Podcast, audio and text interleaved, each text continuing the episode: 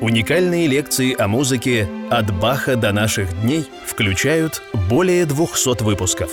Автор – легенда Московской консерватории, композитор Иван Соколов. Каждую неделю новая лекция о классической музыке. Подписывайтесь на наш канал и приглашайте друзей. Дорогие друзья, разрешите мне начать 189-ю лекцию нашего цикла «От Баха до наших дней» композитор Иван Соколов от, о музыке. Э, мы разбираем прелюдии и фуги Дмитрия Дмитриевича Шостаковича. В прошлой лекции я разбирал девятую. И вот следующая, десятая, до диез минорная прелюдия и фуга.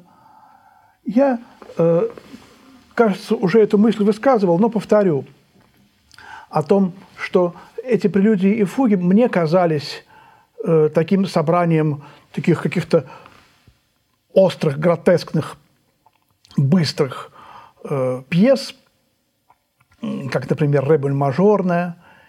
И только когда, когда я стал играть их подряд, э, все, я понял, что эти острые, быстрые, гротескные вещи – это исключение. Это как города в большой, бесконечной стране России.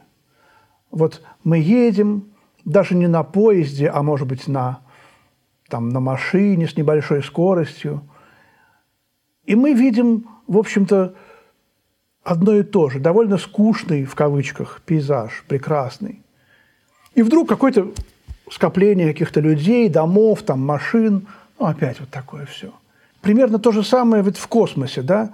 Процент материи занимает в космосе там 0 с какими-то там 25 нулями процентов, да? а процент мыслящей материи по сравнению с вообще с материей то же самое, 0 с какими-то там 50 нулями. Большинство вот этих неприметных фуг, прелюдии и фуг Шостаковича, неприметных, незаметных и как бы таких вот проходящих, как бы, они все гениальные. Но вот одна из них – это десятая, до диез минорная. Она начинается – прелюдия начинается как баховская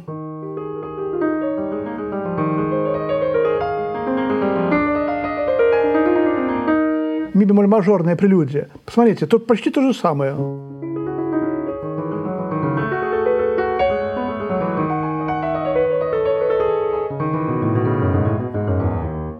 Э, просто даже, ну, студенты смеются, когда я им играю подряд две эти вещи.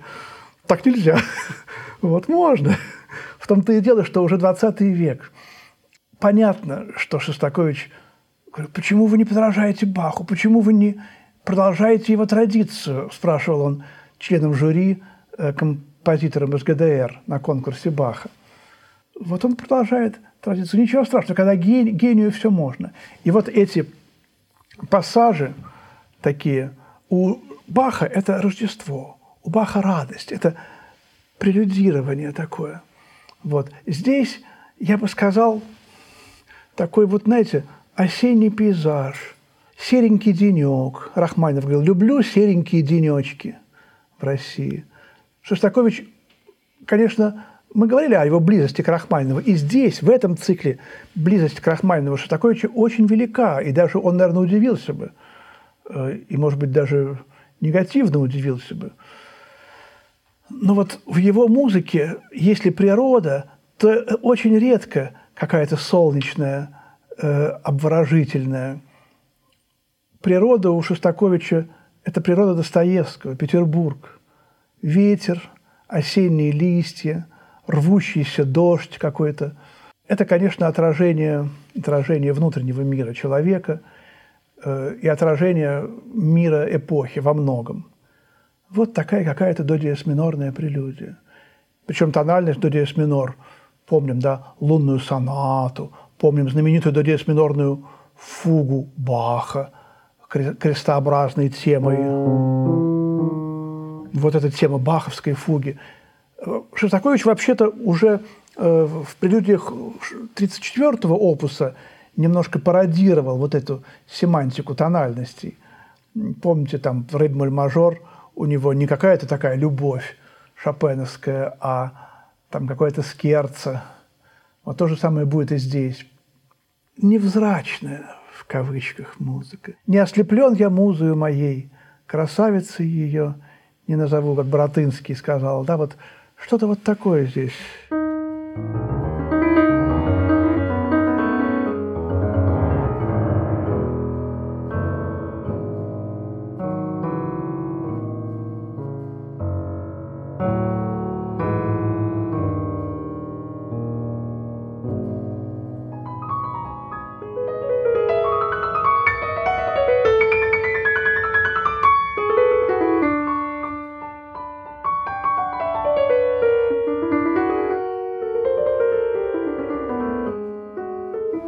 Такая капля дождя на стекле. И вот все время вот эти хоралы, которые сквозь э, эти пассажи пробиваются. Личное, общее. Какие-то пассажи и а хорал как некое пение, может быть, божественное. Опять же, Шостакович вроде бы не ходил в церковь, и в письмах особенно Бога не, не упоминал нигде считается, что он был атеистом. Но мы не будем залезать к нему в душу, но мы будем смотреть, что вот эти хоралы в, в этой музыке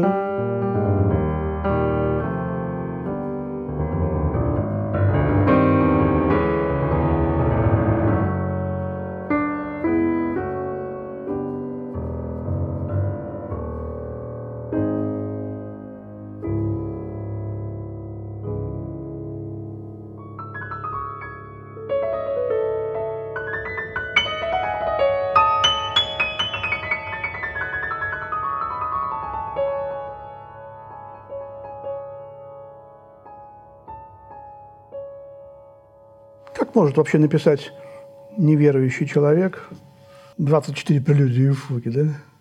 И вот кончаются эти пассажи, прелюдированные, настоящая прелюдия, похожие на шорох листвы, который шумит ветер на тропинках парка. И вот эта вот интонация, к которой мы приходим, ну,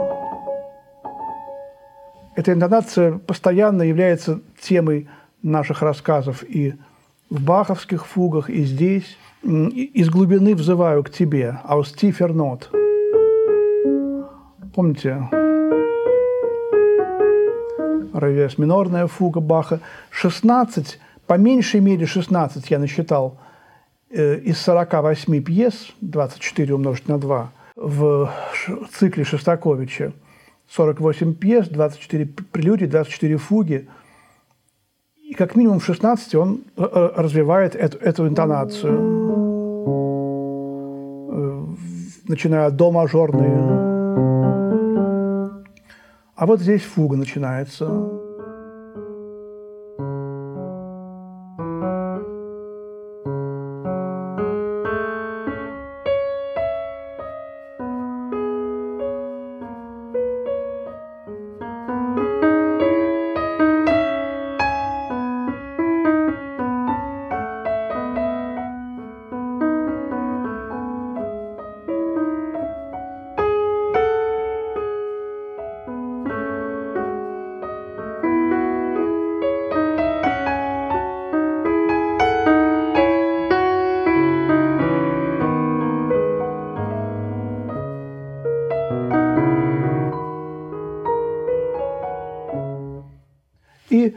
Так вот она вот развивается, как русская какая-то четырехголосная песня, протяжная, неторопливая.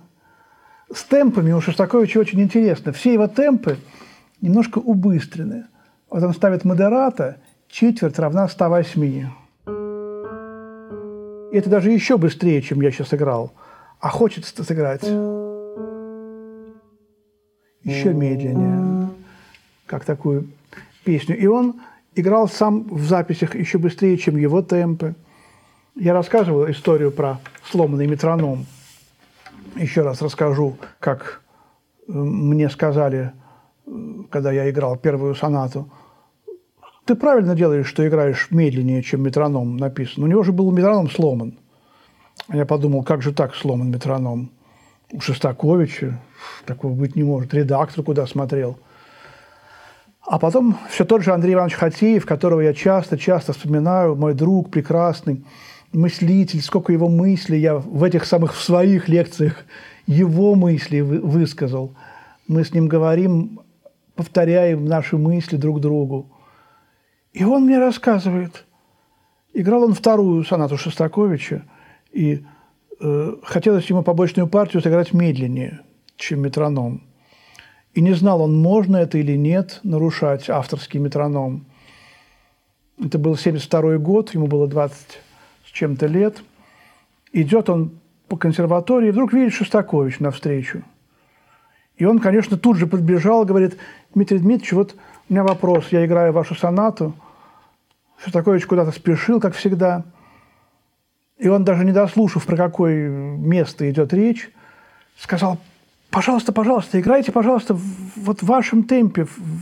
Хотите медленнее метроном, играйте медленнее. И показал рукой правой вот на сердце. Понимаете, вот у меня метроном сломан, так сказать, понимаете, сломан, сломан, так сказать, так сказать, вот он время повторял вот так сказать, и вот это, и он показал на сердце. И, конечно, это не то, что вот у него там инфаркт там или сердце, а Андрей сразу понял, я сразу понял, когда он мне это рассказал, что ощущение темпа, в котором нужно играть свою собственную музыку, у композитора меняется. В зависимости от настроения, от самочувствия, от э, многих-многих причин. От ощущения музыки, от отношения к музыке, от э, тонуса жизненного и так далее. И вот сам Шостакович играет на разных записях свою музыку в совершенно разных темпах. Опять же, если он играет в ансамбле, это может быть воля его партнера, он должен учитывать ее, как он играет виолончельную сонату и с Ростроповичем, а потом есть с Шафраном еще записи, там разные темпы. Вот, или трио он играет. Вот то же самое с Бартаком, например.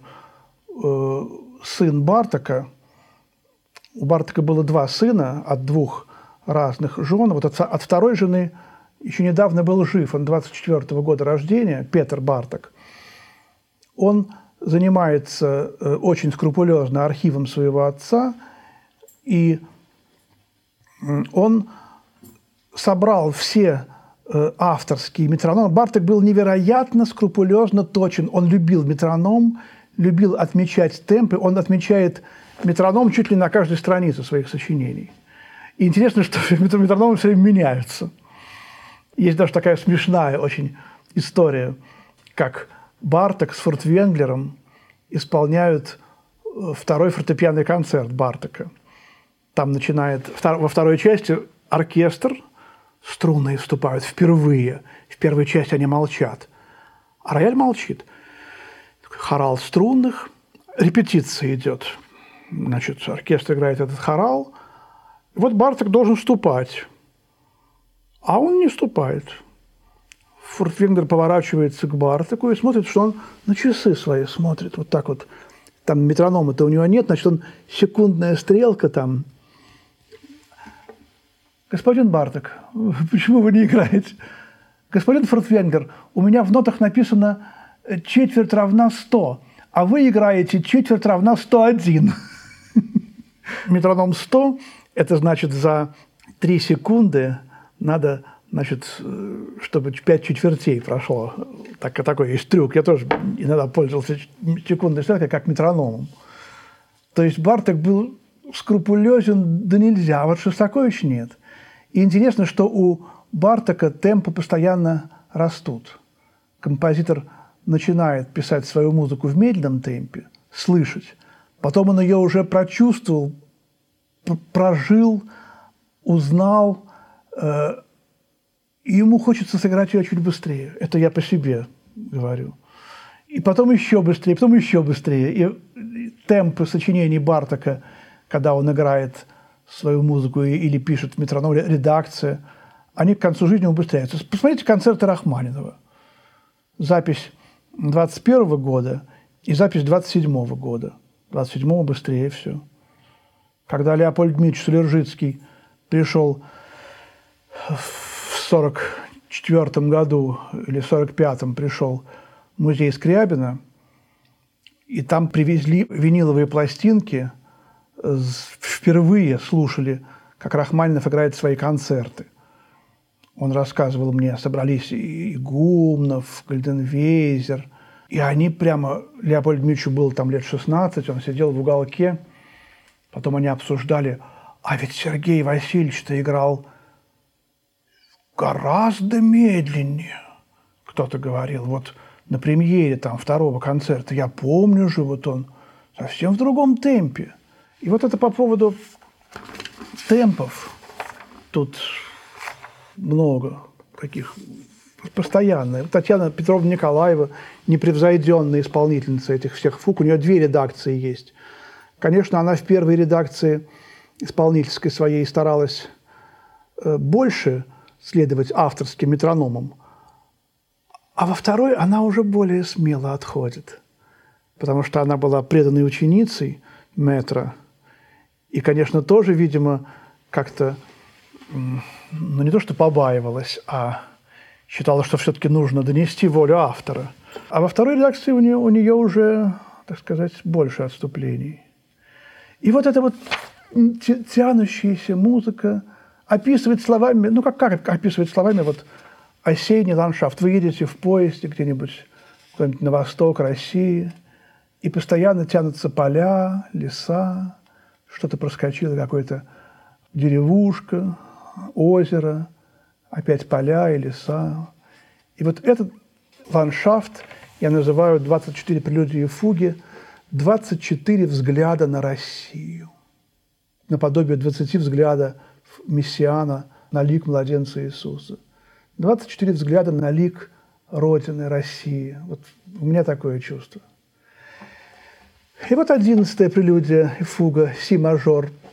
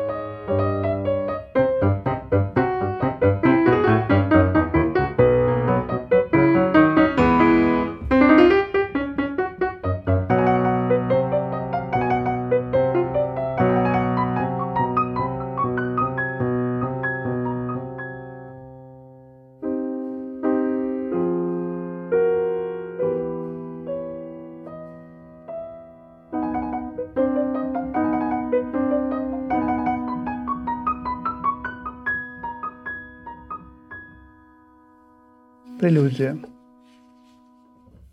Вот такая фуга.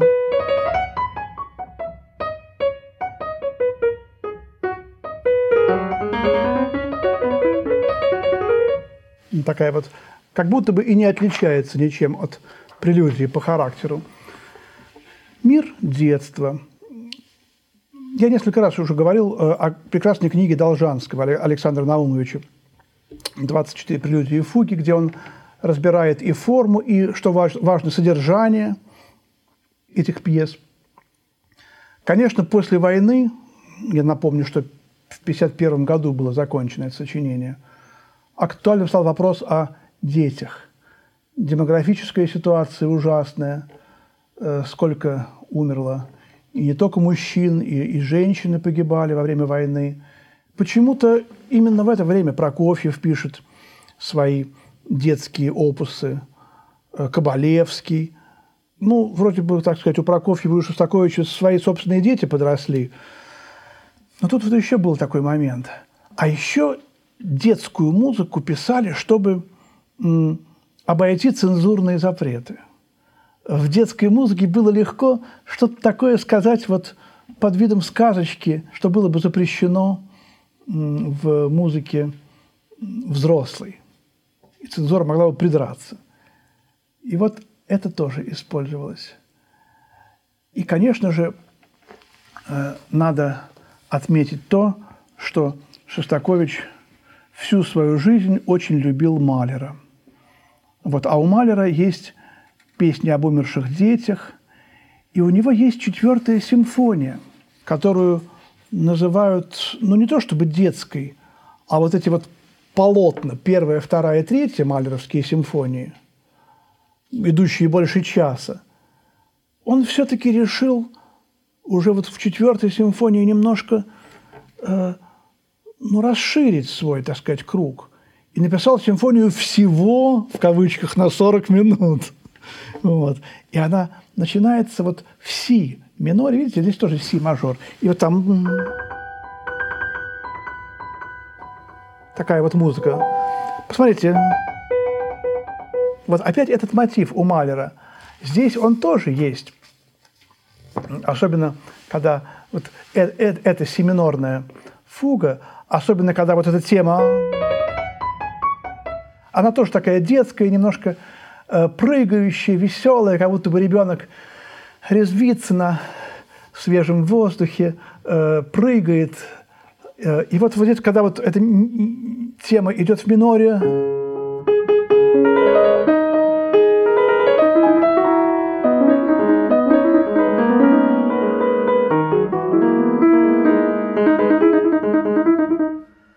Вот этот мотив, слышите, да? Противосложение я играю. Мы узнаем и Малера, а Должанский говорил о первой симфонии Чайковского в своей книжке. Потому что в то время, друзья, ведь я даже, даже сказать мне стыдно, ведь Малер-то был под запретом. Он формально не был под запретом, но его музыка ну, не, практически не звучала. Э, в 60-е годы Розеншильд издал книгу писем Малера. Это было событие, ее расхватывали. Константин Константинович Розеншильд, такой музыковед. Вот. Не то, что запрещали Малер. Я помню, он звонит по телефону. А я говорю, алло, это говорит Константин Константинович Розеншильд. Я говорю, здравствуйте. А мне было семь. Ты мальчик или девочка? Я говорю, я мальчик. А сколько тебе лет, мальчик? Я говорю, семь. А мне семьдесят, говорит Розеншильд. Вот я по это помню разговор такой вот. А потом, когда уже мне стало лет 15, я уже снимал с полки эту книжку, где он рассуждает о Малере. Розеншильд преподавал э, историю музыки в ЦМШ. И как-то раз Э, ребята играли в футбол, и кто-то сделал грандиозный пас прямо за пределы поля, и из-за угла вышел Розеншильд. И мяч попал ему прямо на очки. И он думал, конечно, что это все специально подстроено. Вот. А потом, конечно, великая Барсова, величайшая Инна Алексеевна, которая всю свою жизнь посвятила анализу симфонии Малера – и написала гениальнейшую книгу на уровне выше всех книг, которые написаны о Малере, вот, и которую я тоже читал всю свою жизнь. И, конечно, Александр Наумович при всей гениальности его книжки, он просто, ну, может быть, даже не пропустили там. Может быть, он написал про Малера. Как мог Шостакович не знать Малера, когда он писал «Мы с Алертинским играли в такую игру – он проигрывал по партитуре какую-нибудь часть симфонии Малера на рояле, потом закрывал партитуру, а я повторял ее наизусть, без партитуры. Неплохая игра, да? Мало того, что ты проигрываешь листа, а потом еще второй человек повторяет наизусть вообще, без, без нот, каких бы то ни было. И он, конечно, всю свою жизнь абсолютно знал все эти симфонии, переигрывал их. Это вот по поводу детства, по поводу радостного и немножко печального, трагичного вот этого мира детства, который показан в си-мажорной прелюдии и фуге. Ну и закончим мы э, первый том, первые 12 прелюдий и фуг в этой лекции разбором 12 прелюдии и фуги соль диез минорной, последней в этом первом томе. Посмотрите – заканчивается на ре миноре. Весь цикл ре минор. А второй том тоже заканчивается на соль диез миноре. Вот этот вот тритон ре соль диез.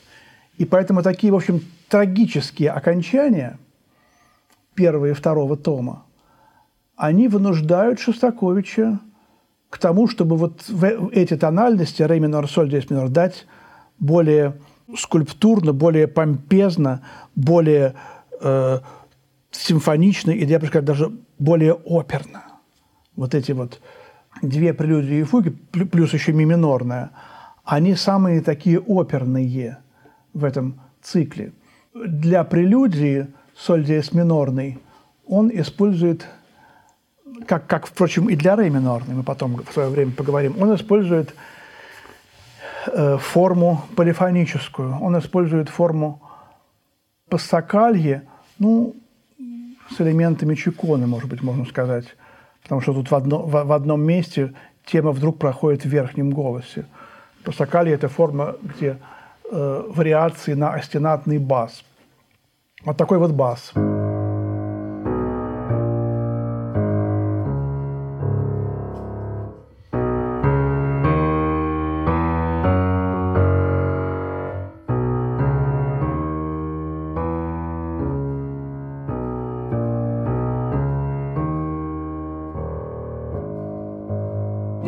Присоединяется верхний голос.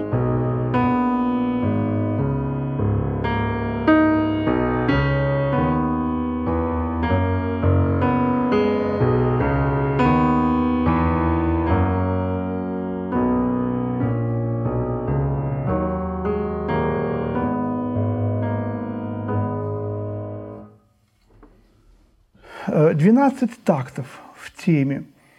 Тоже вот число 12 символичное. Тема похожа на русскую народную песню. Какая-то сумрачная широта, суровая сила, сдержанная в этой теме. И отмечают исследователи «Эй, ухнем», «Эй, ухнем», э, бурлацкая русская народная песня. Вот, это октава какая-то русская такая, разудись рука, размахнись плечо, широта какая-то. Такого, между прочим, у Шостаковича было в 50-м году не очень много. Здесь уже заложен стиль его поздних симфоний, 10 и 11. Помните, как э, я рассказывал в какой-то лекции э, Николаева, Татьяна Петровна рассказывает, они в Грузии вместе работали – он приглашал ее, чтобы проиграть ей какие-то новые прелюдии и фуги. Она пришла к нему, он говорит, а сегодня я вам сыграю что-то другое. И начал ей играть экспозицию первой части десятой симфонии. Это был 51 год, январь. А десятая симфония, премьера была в 53 году, в декабре, то есть спустя почти три года. Вот одиннадцатая симфония, поздняя, это э, цикл, где формируется вот этот поздний стиль Шостаковича, который и мне, грешному, в детстве казался таким немножко, знаете, уже вот умученным.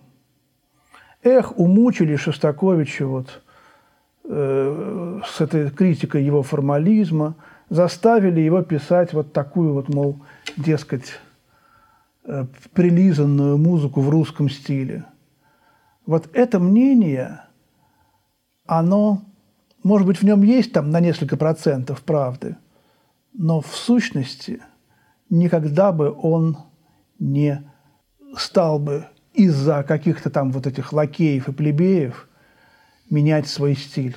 Он всегда делал только то, что было ему нужно. Хотя он мог страдать и переживать, и плакать даже. Но уж если он что-то писал, то это был Шостакович. И вот здесь я абсолютно уверен, что можно любить. Я тоже что-то его меньше люблю, что-то больше. Но вот этот русский пронзительный стиль прелюдии и фуг я, между прочим, полюбил с годами все больше и больше. В конце как и в десятой, в конце прелюдии формируется тема фуги, Вот здесь тоже проходит э, тема, тема фуги.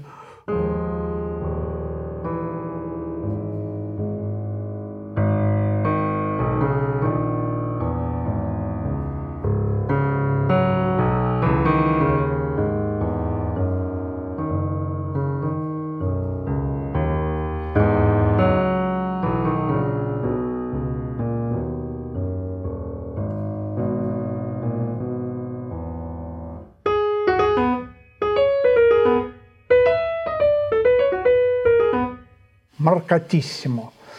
Фуга на пять четвертей, как она резко врывается.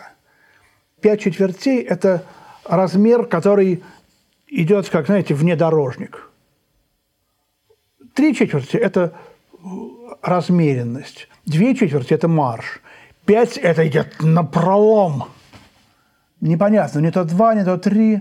Мы говорили об этом, об этом размере как что-то между небом и землей, между, между жизнью и смертью. Но эта фуга, она, конечно, никак не называется, но она говорит нам о, э, вот и Должанский об этом говорит, партизанское движение. Как можно в музыке изобразить партизанское движение в войну? Они поняли, что эту заразу фашистскую нужно вытравлять. И меня всегда поражало, как он мог этого не сообразить что ему не будет жизни в этой стране, даже если он в кавычках там одержит какую-то там первую победу. Не сможет он там просто жить. И они ему показали это, наши крестьяне, вот эти вот внутреннее сопротивление вот этому жуткому фашизму, который уже так более или менее начал укрепляться там в 42-м, 43-м году. И вот это вот движение испод. О, о том же говорит Толстой в «Войне и мире», Наполеон. Как он не понимал, они не могли эту силу понять совершенно. Э, вот этот, э, этот менталитет другой. Недооценивали силу, силу другого менталитета, таинственного тем более менталитета. И вот как об этом написать музыку, и чтобы все было понятно? А? Это только Мусорский мог о таких вещах писать понятно в своих операх Борис Годунов, Хованщина. И вот здесь абсолютно то же самое, не хуже. Шостакович знал наизусть всего Мусорского, любил его невероятно, размышлял о нем и очень много перенял в своей музыке. И мы уже говорили, говорили с вами о том, что в сущности эти прелюдии и фуги должны были быть оперой. И вот э, эта оперность этой 12-й прелюдии и фуги очевидна. Об этом пишет Должанский. И здесь есть такое место, где вдруг тема кончается. Сама тема, она тоже вот на этом основана на мотиве, но здесь он, он вывернут. Тут диез ира, такое обостренное, с этой секстой. Вот. Эти фразы какие-то короткие, обрывистые, такие – и, конечно, вот эта октава, которая здесь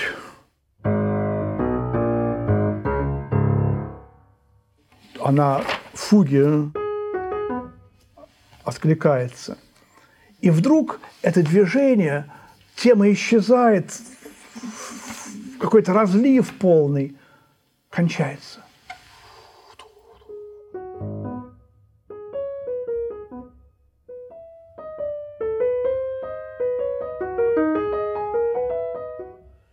Как будто бы огонь погасили, но, огонь так просто не погасишь. Какой-то маленький огонечек, лоскуточек пламени охватил вот это, это, это, и опять он разгорается. Так же точно невозможно погасить огонь было вот этого партизанского сопротивления. Также пытались погасить религиозное пламя, огонь.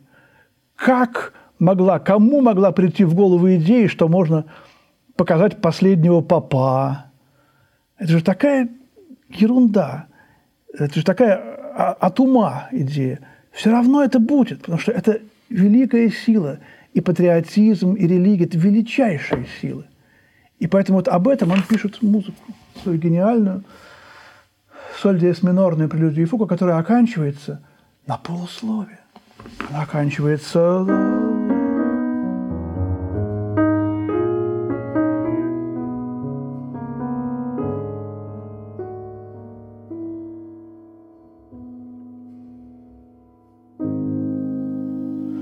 неопределенно оканчивается.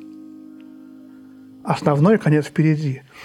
Вот мы окончим нашу лекцию на этом конце первого тома. Спасибо, дорогие друзья. Всего доброго и до свидания.